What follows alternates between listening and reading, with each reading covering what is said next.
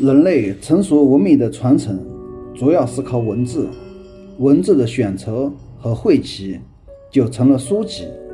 如果没有书籍，那么我们祖先再杰出的智慧，再动听的声音，也早已随风飘散，杳无踪影。